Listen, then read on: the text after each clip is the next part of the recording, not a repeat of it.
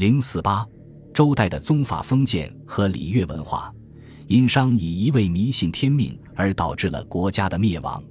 周初封建亲戚在新开辟地区广建子国，不久又做州官，兴政礼乐。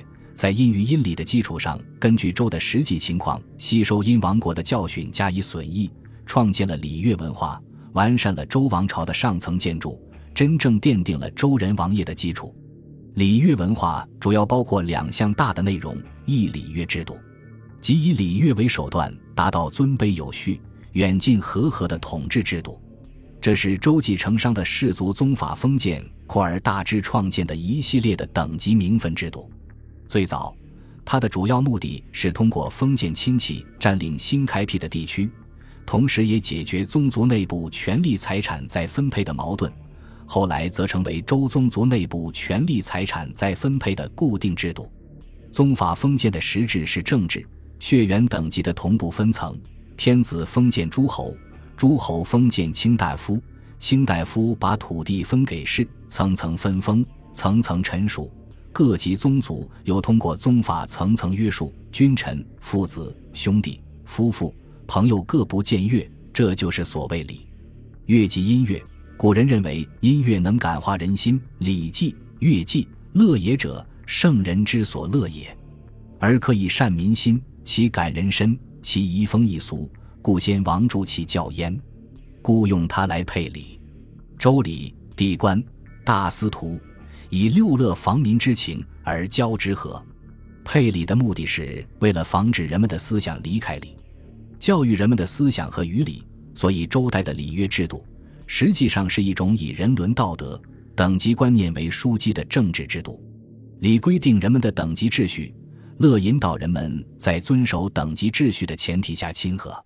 这样，礼乐就不仅是封建制度的标准，也是处理人际关系和实施教化的标准。是不同层次的人都有义务遵守的制度。二治国的指导思想：敬天保民，明德慎罚，尊尊亲亲。这是周人思想文化的变革和创新。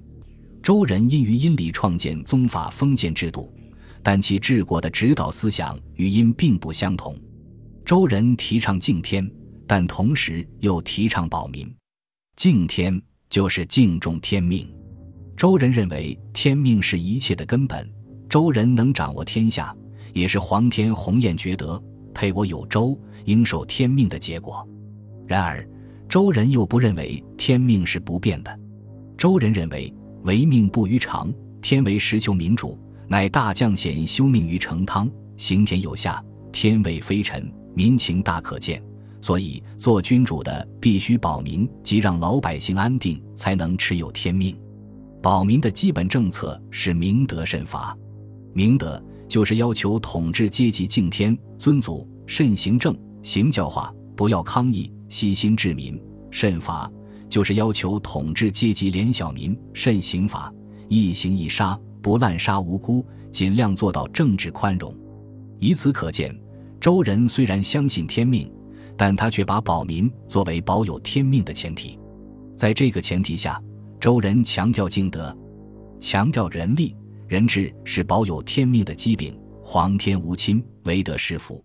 现实的问题要靠自己解决，这是我国古代神权解放的第一步，也是商周之际政治文化思想最大的变化。对神权坚定信念的动摇，实际上在殷末就产生了。据《书高宗荣日》和《西伯堪》里记载。祖己和祖乙感到商的末日已经来临，曾感慨为天见下民，点决议，将年有勇有不勇，非先王不向我后人，为王淫戏用自绝，故天弃我，不有康时。可惜神权极端强化的时代，残暴淫逸不能自拔的商纣王听不进这些话。周灭商后，周公等人从大邦因被小邦周消灭的现实中，体悟到民众在改朝换代的社会动荡中的作用。因此，他们希望周以后的统治者能通过明德来博得民众的拥护，用自己的德来调整统治阶级与统治阶级之间、统治阶级与被统治阶级之间的各种矛盾，维护里的统治秩序，天作绵绵，以至永久，避免重蹈因灭亡的覆辙。由此也可以看出，周人敬天保民，明德慎罚主导思想的产生，实际上是吸收因正反两方面的经验，结合自己的实际情况而制定的。所谓因于因理而又有所损益，即是指这些。周敬天保民。明德慎罚的礼乐文化思想，对中国传统文化基本格局的形成具有重要的意义。后世封建社会讲德政、讲仁政、讲民本，其思想渊源无不可以追溯到这里。西周中期以后，随着周游鼎盛走向衰落，先德后行，以德导行，要德不官兵，防民之口，甚于防川的德治思想和民本思想都在发展。这表明。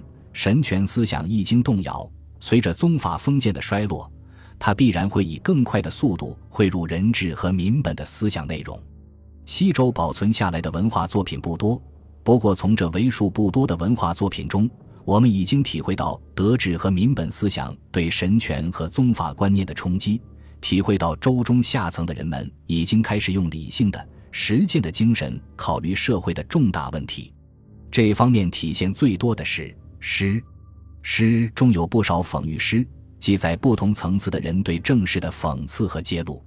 他们或抒发对天、对王的怨恨谴责，或斥责奸人、内宠、贪官的贪婪乱政，或发表自己的政治主张，或反映劳动人民的愿望，充满了研制和载道的精神。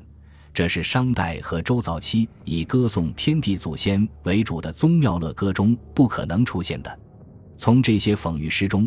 我们可以看出西周中期到晚期周人文化精神的演变轨迹，看出德治和民本思想越来越成为礼乐文化的主要内容。